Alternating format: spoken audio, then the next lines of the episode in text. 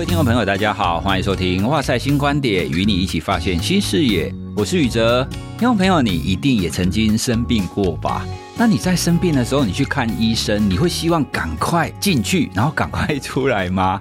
有一次啊，我因为咳嗽去了一家我很熟悉的家医科，因为我的经验就是我想要进去，然后赶快出来，所以呢，我就会在诊间的时候把所有的症状，什么时候发生。我什么症状程度是什么，我就赶快都想好，然后进去我就一二三四，我就赶快讲完。哦，那我就觉得说，哎，这样子医生应该会很感谢我吧？我当然也是希望可以赶快让他帮我开药，我要赶快回去。可是呢，我每一次去找我熟悉的这个家医科的医师的时候，我跟他讲完，他还是要全部重新 run 一次，然后在那边听，然后还要那边照我的耳朵，等等等等的。那有一次呢，我就忍不住了，我就问他说：“哎，奇怪，我每一次都是这样子的症状，然后现在呢，也是大家都这样咳嗽啊，你就赶快看一看，给我药就好啦。你为什么全部都跑一次呢？”那那一次啊，他回答我的，我就印象非常的深刻。他要说：“对，没有错，虽然大部分是这个样子，可是呢，同样的症状，它可能背后还有很多其他的原因。那那些原因呢，可能虽然很小。”好，它的可能性可能很低，但是我为了保险起见，我还是要全部帮你筛选过一次。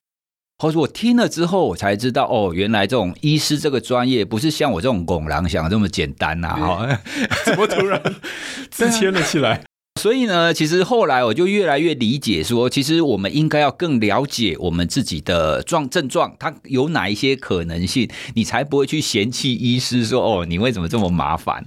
在这样子的情况底下，其实我觉得我们每一个人对于自己的身体，还有对于我们生病的情况，要有更多的了解啦。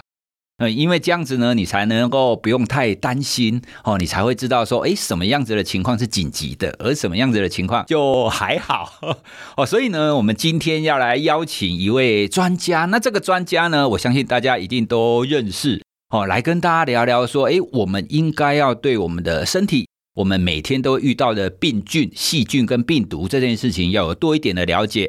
好，那我们的来宾就是黄聪宁医师。Hello，大家好，我是黄聪宁医师。聪宁医师，其实我们认识也很多年了嘛，对不对？今天呢，终于有机会可以请聪宁医师来再来哇塞来跟大家聊一下。哇，这是我最最爱的 podcast。因为医学跟心理学，老实说也蛮近的嘛。对，那我相信你在诊间也有非常多的这样子的经验，看到很多很焦急的爸爸妈妈。心理学就是派上用场，就在这。因为很多的时候，呃，你可能今天已经解释了五十遍同样的疾病啊，最近什么流感在流行啊，什么怎样怎样，多喝水，多休息啊。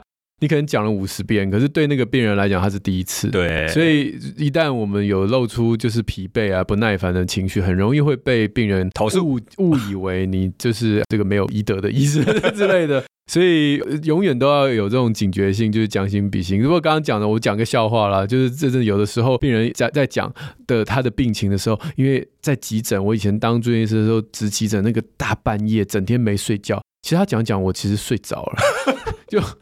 就是我，我脑袋突然空掉，所以他就说，对，他就说啊，医生，我的小孩已经发烧三天啊，烧到三十九度。我说，哦，那他有发烧吗？有有啊，我刚刚说他发烧，哦，那那烧几天呢？三天啊，这个人怎么回事啊？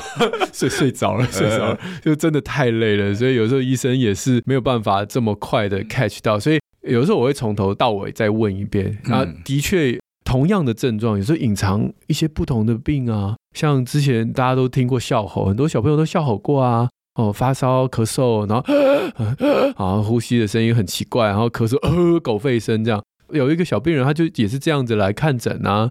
我就再仔细问了一下，我发现他已经不是只有最近这几天这样，他已经反反复复，而且是越演越烈。然后这个年龄呢，就是理论上小孩越小，他那个哮吼的声音就越大。他不是，他已经是一岁以后，而且越越来越大声，就是每一次发作声音越来越大。然后即便是没有生病的时候，好像也是有点烧瞎这样子。所以你可以想到，这个人就是我们要抓出来少见的啊。我先直接讲答案了。后来在那个小孩的声带找到一颗菜花。什么？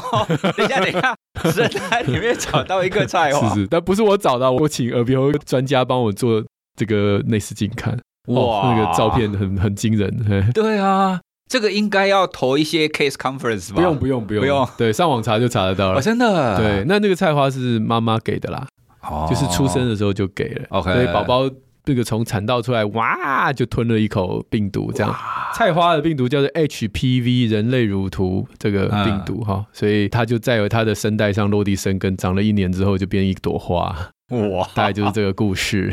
这真的是一般人没有办法想象得到的一个历程呢。对对，哎，所以确实我们看到的一般的症状，如果你没有那一些一点点的专业的警觉，很多东西可能会跳过去。嗯，好，那黄医师应该从很早以前啊就开始在做这种医学跟科学这种知识推广。是你记得大概几年前你开始在做 YT 或文章？哦，非常清楚，十四年前。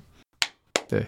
因为我儿子，我儿子大概还不到一岁的时候，我开始做这件事情，十四年呢、欸，十四年。所以那个时候你刚开始做的时候，应该会这么做的人其实很少，应该很少。对，那个时候脸书可能也没有那么红嘛，部落格的时代。对啊，哎，我我的发迹，讲发迹好奇怪。我真的是无心插柳柳成枝，我跟你讲，但是这从来没有。你如果十四年前问我说，十四年后这个世界会长这样，说老实话，我们也不晓得。对啊，哦，说有 podcast，有什么这个 YT，没有人知道。当年我根本也不会知道我会走上就是这条路。呃，十四年前的某个夜晚，就是也是在值急诊，非常无聊，想睡觉，然后想说，不然我来写一下，就是有关卫教，因为白天的时候病人很多很忙的时候，你常常没办法好好讲清楚。医院的卫教单都是大概从这个马杰博士来台湾之后都没改过了嘛，嗯，就上面写的是中文，但你也看不懂这到底写什么，所以我就觉得医院的卫教单有的时候发给病人，他其实也跨那么多，而且有些也就是针对这个病人本身所需要关注的事情，他反而没有答案，所以我就决定自己写。那想说白天的时候我就可以印出来给家长，就是啊，你这你这个这个回去以后啊，再注意这些事情，那又有这些危险的迹象，你要回来看这样。啊，反正都写了嘛，我就写在部落格上。那个时候还流行乐多日志，我还记得。各位已经倒了，我的部落格已经倒了。哇，你瞬间让我回到十几年前。对，因为因为你总不能写在那个那个那时候有好几个部落格，有些是都放妹的嘛。呃，那就风格无名小站，无名小站就是放放就是这些漂亮照片的，那个风格不适合。那时候就是乐多比较是文青，所以我就放在乐多。也，写了一篇、两篇、三篇啊，从拉肚子到发烧到。反正各式各样写写写写，后来写的蛮多了。有一天就看到有这个部落格的比赛，然后我就去投，投了就上，上了就有人来找我写书，啊，写了就上电视，上电视之后，然后就找我主持，啊，就就是一路就是真的是无心插柳柳成枝，我完全没有很刻意的去这样子经营。但这个事情我必须要讲，十四年来非常快乐啦，就是即便越来越多的触角，可是就像宇哲老师一样，你看宇哲老师你也是。我也是属于柳橙汁一族的，对，对啊，越做越年轻。你当初来我节目的时候，还有一种苍老感。你看你现在真的是不得了。一刚开始虽然没有想太多，可是你慢慢走，慢慢走，因为现在你要做这一些知识推广，其实势必也要花掉你不少时间嘛。所以你走到中间，走到现在。跟你一刚开始的想法，你是不是有一种更多的一个期待？说，哎，你觉得你这么做以后可以做怎么样子的改变？一定会，一定会。因为我后来文章常常收集在亲子天下，然后就是固定在这里比较单一个窗口。哦，我都常常跟我的编辑讲说，我真的很想把我十年前文章，就是把十年前 写的人掐死。就是怎么文笔可以写这么的糟？文笔就算了，我觉得那个笔锋、笔触，那个带出来的讯息。我觉得有点太武断、太尖锐，我就一直修。其实到现在我都还在，就是看到几十几年前写的文章，我都会就是鸡皮疙瘩一地，然后就说拜托你先下架，我要修一修再上。过去这几年来，有很多的书也都是用同样的概念，就是随着时代在改变，家长期待的也不一样，家长的知识的涵养丰富度也都不同。尤其现在是这种网络时代，大家其实接受到很多很多不同的讯息，所以他们问的问题跟十年前的啊病人也都不同。所以真的是永远没有停止，一直改，一直改，一直改，然后从啊平面的，从文字的变成影像的，变成声音的，这都是现在的乐听人在一直不断的前进。我不可能原地踏步，还在，那我就继续写我的部落格，嗯，你就接触不到人，不不是说我想要红，而是说你接触不到人。对，那我今天如果真的希望大家在以后面对医生、面对疫情、面对媒体的新闻，大家能够减少恐惧感，然后而且在某个知识的。平台上面已经可以跟医生很快速的对话，我觉得那对整个健康、小孩的健康、家长的健康、病人健康是好事情。对，我印象很深刻，之前有一次去录《从你你的节目》的时候，那个时候就问你说：“哎，你为什么要花这么多时间做这件事？”你当时给我的回答，那我也一直记得。你大概就是说，如果有更多的人可以去了解这些知识的话，其实他们就不用那么担心。对对，那他们就可以去找到比较好的一些处置方式。对，因为其实随着我们的科技越来越进步，老实说，我们的疾病好像也越来越多元，我们会变得很复杂。嗯、所以，我们每一个人应该都要有，就是一些基本的知识哈。比如说，你们每天都会碰到这些细菌啊、病毒啊等等的。好，那你这一次啊，这一本黄聪宁医师感染清百科。听说呢，你带给出版社非常多的困扰哦，因为你不断的要求很多地方你要重来，要重写。哎，因为一般人家出书哦了不起，就是你之前好像哪里错字啊，还是什么东西改一改嘛，就出版了。然后你大概九成你都全部要全部改写。你这样子让出版社有这么大的困扰，那你的你的初衷是什么啊？因为我野心很大，尤其这次疫情之后，我发现我不能触角只有在家长。OK，这次大概从从疫情，我的 YT 还有我我也也很感谢上帝，就得到很多人的肯定，还有一些奖项。可是其实当初的出发点就是我实在是觉得人心的慌乱跟恐惧会造成很多的误解跟纷争。你看在路上就跟人家吵起来那种事情，或者是因为害怕，然后生活变得很就是关在家里，然后每天消毒戴手套。我其实觉得那都是在知识上面一开始没有一个好的根基所导致的生活品质的下降。我那时候做了很多影片之后，我就觉得，哎，我之前的这本书，之前我那本书叫《发烧免惊》，我比较着重在啊家长，然后就面对小孩，那里面的这些细菌病毒，我大概就是介绍一下。那我回过头来一样，我看我六年前的笔触，七年前的文笔，我真的觉得不 OK。我我觉得它不够有亲和力，而且。我希望不只是家长看到，因为如果下次又有新的疫情了，像现在媒体在报什么流感啊、禽流感啊，嗯、对不对？肠病毒，一般的人也会需要知道，而一般的人看不看得进去这本书，显然是不行。所以我就跟出版社说，我要全部大修，而且我的 我的野心大到，我希望是中学生以上都能看。哇，这真的不容易耶！不要说这就是给妈妈看的，不是，是给老师看的。然后老师看了，觉得说我的学生应该看得懂，然后给学生看，这样的话，你才可以从年轻的时候，你因为年年纪大了，每天很多，不要说年纪大了，就是步入中年之后，有很多生活中的繁琐的事情嘛，所以你就很想要吃懒人包嘛。但真正能够让你有一个很好的学习根基，其实常常常是在中学时候我们学的东西都不会忘嘛。这个性性教育什么十三十四课，我们到现在都还记得，怎么会这种记？因为我小孩现在在修，我想我就想说，怎么到现在还记得是哪一课？你就知道这些东西，其实，在中学的时候，如果年轻孩子能够认识基本对于病毒、细菌的，你看光病毒、细菌就有人分不清，嗯，病毒跟细菌是不一样的。我们为什么看医生的时候，医生有的时候会开抗生素，有时候不开，有时候叫你多喝水，然后有这个冠状病毒、伦敦流感病毒，各式各样的病毒。媒体会报，那你看了，你知不知道他是谁？你不用了解到太深，但你知道他是谁？你知道接下来会有什么样的政策，会有什么什么样的一一些防护，我们自己可以做好啊，不要恐慌。我觉得这如果从孩子青春青春期、青少年以上到成年人到当家长，大家都能够看得懂这本书的话，我就觉得我达到我的野心了。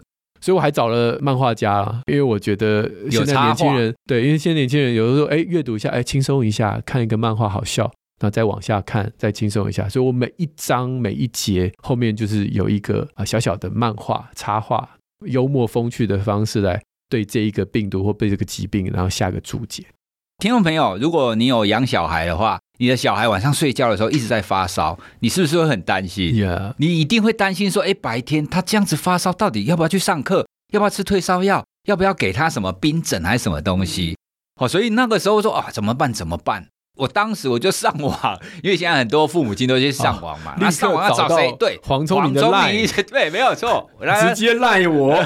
没有，因为那时候太晚，所以我就直接找了你的那个 YT。我说好，那聪明是怎么讲发烧呢？然后他就说：“哦，好，我们可以观察，说，诶，他的活动力有没有下降太多？他的食欲有没有正常？等等等等。如果这个都还正常，那你的发烧没有太高，好，那就还可以哦，你就不用太担心。发烧是一种，我记得你是说它是一种我们身体的免疫系统在战斗嘛？哎，所以这就是我们刚刚有提到的，当你有一些正确的而且理性的一个知识，你就不用那么恐慌。”哦，你就不用在晚上的时候，我就立刻把我的女儿带去急诊，因为你你只要知道接下来应该要怎么做，然后去判断。好，那刚刚啊，聪你也讲到说细菌跟病毒嘛，对好，那如果那我们就来针对细菌跟病毒来给你拷问一下，来来，那既然说，哎，我们日常生活中一定会遇到很多这种细菌跟病毒，那我们到底什么东西应该要担心，什么东西应该不用担心？哇，这个讲起来真的就这 这整本书的很多的内容都在讲这件事情。然后，首先我们要知道病毒非常非常的小，嗯啊，细菌其实没有想象中那么小。哈，病毒呢，它有分两种。一种呢，就叫做我我称它为痴男病毒，痴男、哦、一种一种叫做 这个呃哎我我忘了我书上是用我本来是用渣男，渣男对，我后来是用渣男嘛，好像那时候有人有人就说这个太难听了这样子，哦，但意思就是说有一些病毒到你身体里面它就不走了，它就躲在你身体一辈子，哦、真的，比如说疱疹，比如说水痘，好，哦，所以你们如果到了某个年纪突然发带状疱疹。带状疱疹那个小水泡，就是你小时候得的水痘，同一只病毒躲在你身体躲了十年、二十年、三十年、四十年跑出来。哦，真的哦，哎、其实他是很痴心，对不对？对啊，一直跟着我，哎，一直跟着你啊。你可以帮他取个名字，晚上睡觉的时候跟他打个招呼，跟他聊聊天嘛？对对对，好，疱疹也是嘛，对不对？疱疹你知道得过一次，他就躲在你的神经节里。所以这一类的病毒大概也没什么好害怕，因为它就在你身体里面，你要保持。啊、呃，好的抵抗力，它才不会出来作怪。好，OK。它另外一种这种渣男病毒，就是感染一次就跑了，比如说流感，比如说冠状病毒什么的。这些病毒其实没有，大部分没有什么特效药。有特效药的几个就是呃流感，流感有特效药。好啊，冠状对长辈有特效药。好，没了，我想不太出第三个了。其他的病毒大概就是呃那个特效药也不太特效，所以干脆算了哈。那流感这个我就不不讲细节了，因为流感现在有两种很厉害的抗病毒药，如果你越早吃是越好。但是如果你今天得到的是其他所有的感冒的病毒，真的到最后还是靠你自己抵抗力把它杀死掉。所以如果你的医生最后在经过了问诊之后，给你的一杯白开水，说多喝水多休息，你知道在国外就给你一个冰淇淋，对。对，就是他们医疗很贵嘛，花了在台币三千块换到一个冰淇淋，这样子，很多人去国外有这种经验，表示他他也觉得你是病毒感染。哎，等等，在这边我要插题一下，一般小的时候，我们的长辈一定跟我说，感冒的时候吃什么冰啊？你刚刚讲的这个感冒的时候，国外给冰淇淋吃，很怪，对不对？这是可以的吗？是，这这个在我的另外一本书 过敏的那本书有特别提到哈。就是为什么我们华人会觉得吃冰不好？其实有很多隐藏，是因为你有过敏咳。Okay. 如果你有过敏气喘、过敏气管，然后你在这个时候你吃冰，那你就会咳。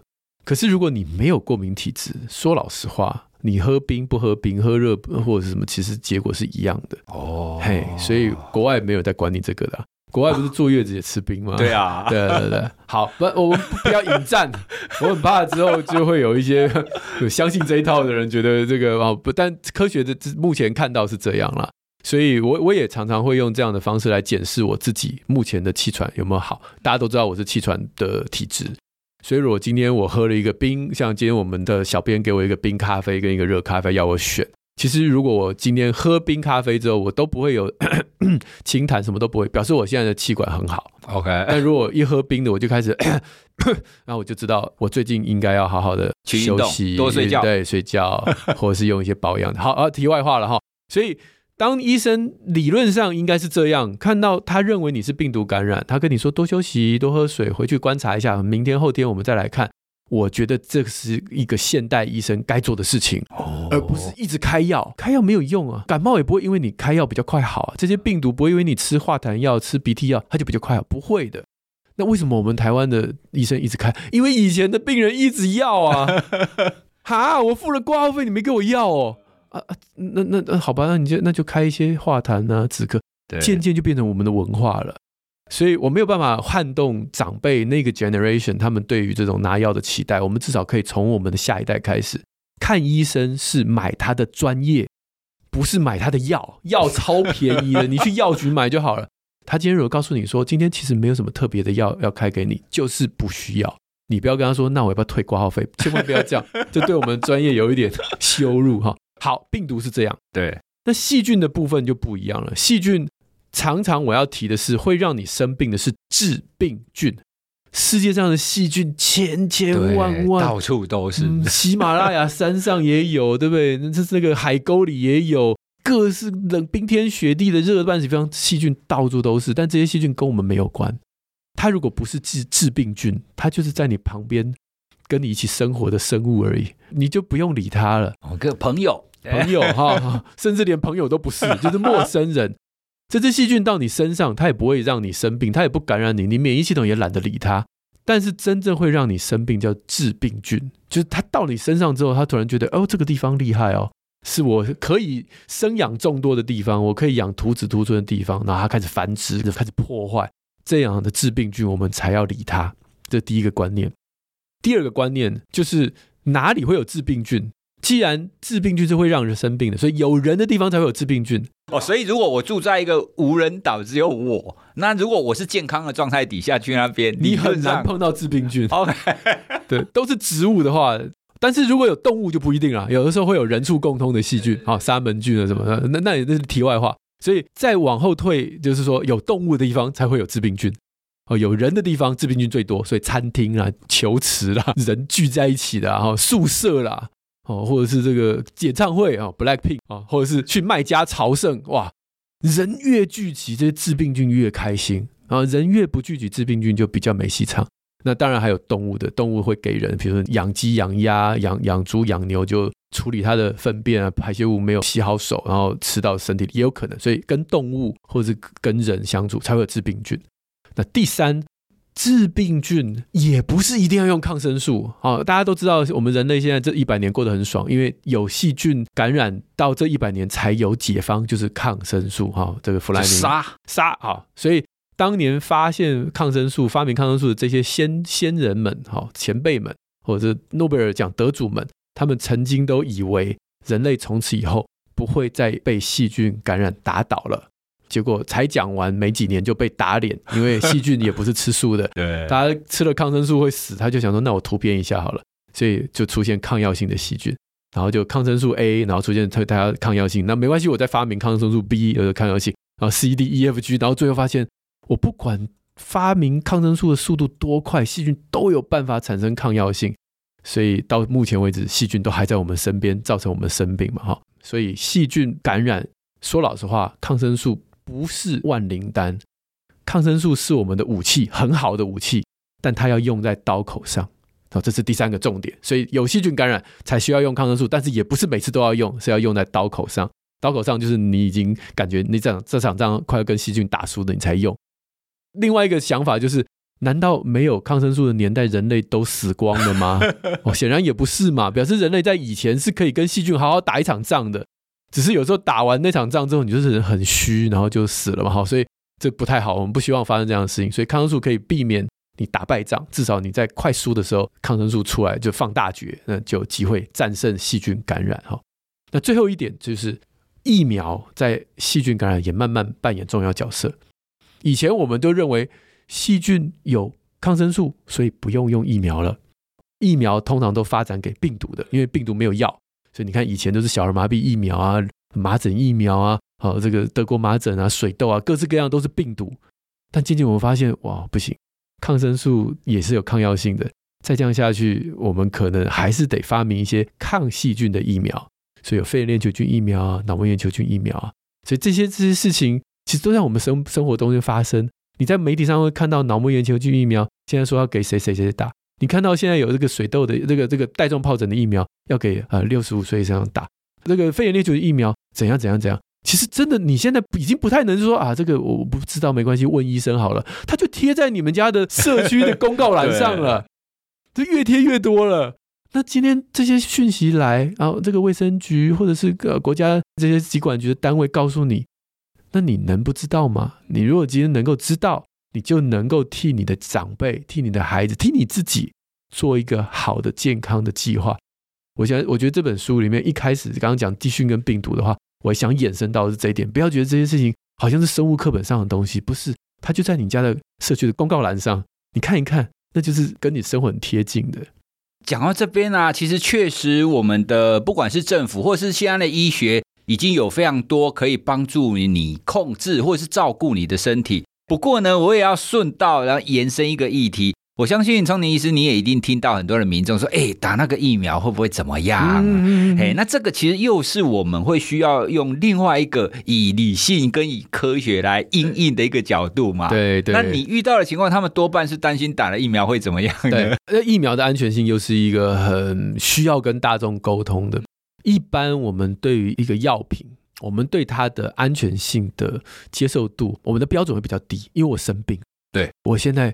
我好痛，我好痛！你说这个止痛药会伤胃，还会伤肾，这先吃再说吧。我都 快痛死，痛到我今天都没办法出门了。嗯，先吃再说。所以对于它的这些副作用，你可能说等我舒服一点，我再来想一想，我要不要继续吃它。但是疫苗不一样，因为你走进诊间的时候，你是健康的人，医生是说你得到这个病的时候你会很惨，但是这个疫苗可以减少你的惨。他说，可是。人的心理学就是，我现在没有很惨啊，对，我没有办法想象很惨的样子啊，所以你现在告诉我，我就有点，嗯，你裹足不前。那我先问一下，这个药安不安全好了？这个疫苗安不安全？那接下来的对话就会有一点标准，就会放越高了，哦，更高。我希望它完全没有副作用，完百分之百不会怎样呢？这也是其实所有上市的疫苗想要达到的目标，就它的副作用当然要越低越好。问题是。我们就以新冠的疫苗为例，当初在新冠病疫苗在接种的时候，一开始不是大家哇，有一个人打了，然后他怎样，然后就媒体二十四小时报，然后大家就是好可怕，长辈打了就死掉，好可怕，然后很多人就不敢打，对不对？然后就拿着麦一直读那些专家、署长啦、什么指挥官啦，然后或者是什么教授啊，说这疫苗安不安全，安不安全？其实你问这些长辈没有用。这个二十一世纪已经不是专家说了就算的年代了。今天就算我是什么大教授，就算我是诺贝尔奖得主，我说这个疫苗拍板定案，我说我说很安全，你们不相信我吗？你可以说我不相信，凭什么你说了就算？所以不要再拿麦克风去嘟这些专家了。重点是他背后的数据带给我们什么样的讯息？疫苗的安全性一定得用大数据去看。所以，我承认当时这些疫苗有一些它的数据不够大，但也是几万人了啦。说老实话，也不是那一两个人的数字，也是几万人了。而且那时候台湾很幸运，常常在美国跟英国已经打了，对 他们已经几百万人了嘛，对不对？我们在进到台湾开始接种的时候，其实已经有白人、黑人的数据，已经有大概有一两百万人的数据了。所以这些数据都可以当做我们认为这个疫苗安不安全的指标，而不是用感觉的。我觉得我看到。第一件事情，我们要突破心里面这个快思慢想这样的一个一个，你不能用感觉的，你要先理性的思考它背后的数据代表什么。好，第二，那背后的数据我们有分两种，一种叫做被动监测，一种叫主动监测。好，我先讲被动监测。什么叫被动监测？就是你今天打疫苗之后，如果你有任何的不舒服，理论上你都可以借由这个疫苗的不良事件通报网来通报。在美国也有，在台湾也有，在日本，在任何先进国家都有。你今天打完疫苗，然后你失恋，然后你 你就说，我一定是打了疫苗之后，然后让我脑袋不清，然后忧郁症发作，可以通报，真的，医医生就说 OK，那这我们就通报吧，mood mood swing 哈，或者是这个 depressed mood，然后我们就就通报。但是你的 depressed mood 真的就是因为疫苗造成的吗？不知道，但至少他已经登记有案，这叫做被动监测。所有的媒体常常会拿被动监测的数据大做文章，什么你看呐、啊，哦，打了疫苗之后，根据美国这个被动监测系统，你看有多少人打完之后心情不好，心情不好，或者是什么心脏心脏病发，什么什么什么什么，但是那只是被动监测，它还没有经过后续主动监测的分析，OK，媒体就拿来报了。所以，我再用一个例子来举一个，让你比喻被动监测它的不可信哈。被动监测像什么？就像是。餐厅的 Google 评价的那个栏位，你今天去吃一家餐厅，你什么时候会去给他打星星，然后在底下留言？很讨厌他的时候，大部分都是你吃到蟑螂脚的时候，或者是服务生对你这个不礼貌的时候嘛。呃，通常是不好的经验的时候，你会上去投诉嘛？对。所以有些餐厅如果没有在经营的话，他没有说什么打卡送送肉什么的，常常很惨嘛。那看餐厅都两颗星、三颗星，然后底下就有人说是很烂啊什么的。但其实可能百分之九十九点九的人都觉得很棒啊，就只有那两三个人觉得很烂。可是你看到只有那很烂的。这就是我刚刚讲被动监测会发生的误差盲点，因为你看到的只有不好的消息，所以真正主动监测是什么？就是你今天来这家餐厅吃饭，所有人出去都要给我写问卷，每一个人。那么这样的话，你还是会有那两三个人不满，但是剩下九十九点九九的人都说很好吃，服务生很温柔啊，肉片很嫩，那这个数字就完整了。那你就可以知道说这家餐厅也不赖啊，百分之九十九点九的人吃的都不错。而且你还跟隔壁的比，这区所有的面店，这一家是九九点九，隔壁那一家主动监测才百分之八十的人说好吃，所以其实这家是很棒的，只是当初被这些负评所误导了。所以回到疫苗，疫苗也是一样，所以有了这一些哦，大家打了疫苗不舒服，上了这个不良事件之后，我们就会用统计学的方式来看，在打疫苗的时候忧郁的人多少。没打疫苗的人忧郁的别人，打疫苗的时候心脏病发的人多少？没打疫苗的人心脏病多少？用大数据去分析，你就会发现，这个疫苗打完之后心脏病发的人跟没打疫苗的人根本一样啊，甚至有的时候还不小心说，哎，还还更少哎，哦啊，更更少。当然不是说疫苗治百病啊，那肯定有背后原因，因为会去打疫苗的人，可能比较注意自己的健康嘛，哈。对，这有另又是另外一个讨论的空间。但至少我们可以知道说，在大数据分析下，这个疫苗是没有问题的。好。一般民众没有办法去看背后的分析，你只能相信 FDA，你只能相信这些有公信力的这些这些机构。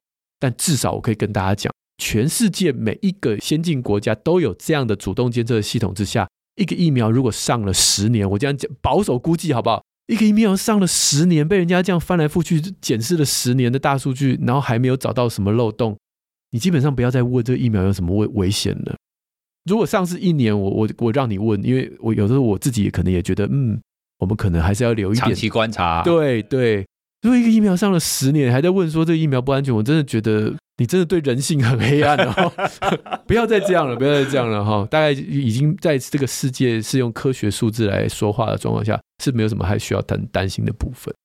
哇，听众朋友，我们刚刚从聪明医师这样很简短而且非常清楚的。你就知道说好，我们应该要怎么看待疫苗哈？那因为它有主动跟被动的监测嘛。对。那我们应该要去相信什么？我们从它背后的这些数据，我们自然就可以知道。还有前面，我们也很快的知道说，哎，病毒哦，有痴男跟渣男，还有哪一些细菌，我们应该要担心的。哦，所以这这是回到一刚开始钟宁医师讲的，其实我们如果可以对这些知识、对科学。有一个基本的了解，其实我们就可以很理性的去看待这件事，而不要去太恐慌，不要去太担心。那这也是你这一这一本书最主要的这样一个目的。对，好，那最后呢，我想要请你给我们听众朋友一个建议，因为我们现在应该可以算是后疫情时代。是，好，那后疫情时代，我们应该要怎么去维护我们自己的日常生活？因为当时疫情的时候，我们要喷酒精啊、洗手啊、戴口罩啊，有非常非常多的这一些防护措施嘛。对。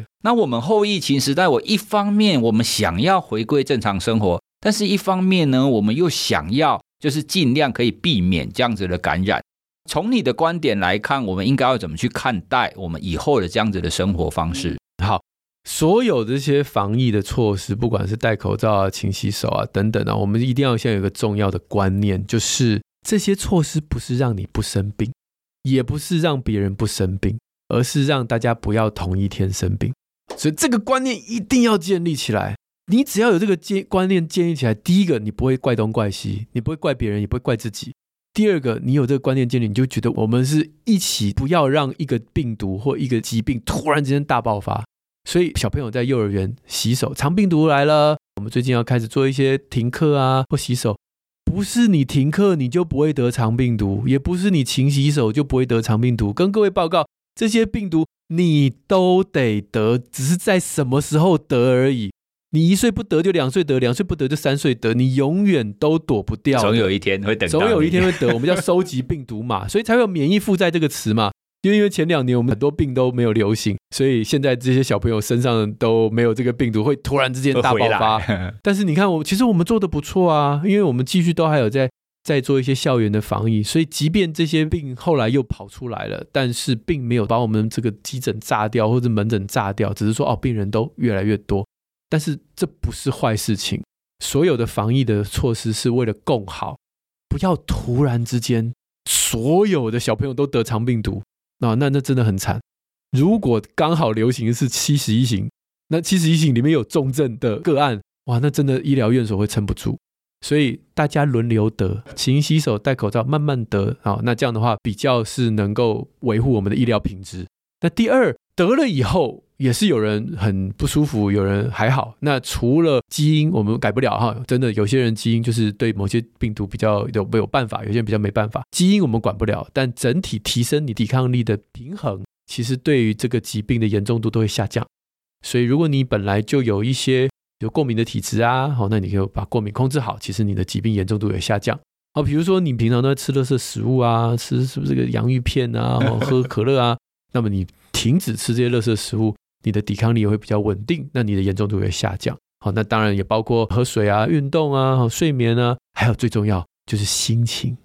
其实心情跟我们的免疫系统大有关系。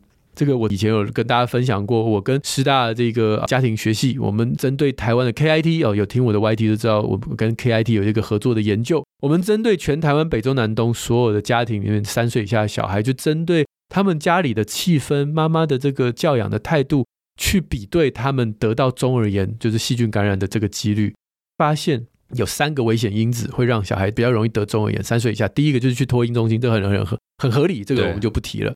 另外两个会让大家很惊讶，是妈妈的忧郁情绪跟妈妈的严厉教养。啊，请请妈妈们不要说那爸爸来，对不起。统计上，爸爸对于小孩情绪没有影响，爸爸不重要，这真是太伤心了。我也希望爸爸能够统计有意义。但是你可以看到，当妈妈不开心，妈妈凶巴巴，孩子紧张、焦虑、毒性压力，他的免疫系统就会变得不太 work，然后他的中耳炎几率可以增加到将近百分之九十。所以我要提醒很多大家想到的这些免提升免疫力的事事情，大家都可以慢慢做，没关系。但是不要忘了，不要因为做这些事情而造成家里的气氛很紧张，充满了指责、责怪、怨怼。不要做这些防疫是为了更好，大家应该用一个很支持、鼓励、爱的方式，温暖的让你家里有这个健康的生活，反而你的抵抗力会提升。这些细菌、病毒还是会得，但是不会让你重症，不会让你很严重。对，就不用怪来怪去，因为有的时候啊。有一些家庭当中，哦，比方说他他们那一个家，可能主要是妈妈在照顾孩子嘛。对。那有一个孩子可能突然生病了，然后爸爸就北送，你到底是怎么顾的？啊，对啊。啊，妈妈妈就很委屈啊，对不对？因为孩子生病，他也不愿意啊。孩子生病，他很麻烦。可是，在这种情况底下，如果妈妈心情不好，她整个孩子的恢复，或者是她的免疫系统，就就就像您刚刚讲的，她可能就会变得比较比较低下嘛。对。哎，所以其实我们一向提倡。在家庭当中，妈妈好才会大家好。没错，没错。妈妈妈不好，哎，真的是，真的是为大家都不好。对，对，爸爸就认清你们在统计上是没有意义的因子。所以爸爸的责任就是让妈妈开心。没错，没错，这是最重要的。大家记得哈，爸爸最重要的责任就是让妈妈开心。好，所以听众朋友，如果你是爸爸的话，请回去记得让你老婆 开心一点，这个很重要。这是我们哇塞心理学的 slogan 吗？没有，这个也是我时时要提醒我自己的。对，让老婆开心是很重要的一件事。对对对，我也是，我也是。对，所以听众朋友，你听完我们这一集，你是不是觉得说哇，很多有脑洞大开？哦，对于本来你可能哎，好像模棱两可，不是那么清楚的这些知识。经由聪明医师一解释，你就觉得，哎，哦，原来是这样。在我们生活当中，其实你已经没有办法避免疾病了，你也没有办法避免什么细菌跟病毒，它就是跟我们一起存在的。哦，你不可能从现在开始，你以后都不生病了。既然这样，我们就对我们的身体，然后对细菌，哦，对感染，我们有多一点的了解。好，这样子你就可以有一些正确的态度、正确的知识去应应。也推荐大家可以去参考黄崇宁医师感染清百科这一本。嗯、哦，不过我要跟大家讲，我在读这一本的时候呢，请大家可以跳过目录。为什么呢？因为你看目录，你会看到有很多病菌跟病毒的名称。我觉得呢，看到病菌跟病毒的名称，这个书好像有很多很重要的东西。我推荐大家，感就是了，你就直接读哦。不过我要说的是，其实你一刚开始读的时候啊，你从前面开始读，你会变得很顺。那我也可以理解为什么目录要这么设计啦，因为终究我们会遇到说，哎。我们要查某某，对对对，我们要查某某病菌的时候，这个时候你直接从目录就很快，对。哦，所以这也是这一本书我们会叫它《感染清百科》哦，因为它其实你读过一次以后，它就像一本百科一样。哦，你想要知道哪一个病菌，你就直接切入。所以这个是我自己读完的感觉啦。谢谢于老师，你太棒了。因为你一刚开，因为我一刚开始看书，我会先看目录。哦，可是呢，我看到目录说，哦，要求哦这么多的病菌，哦，我 我有点哎，有点担心。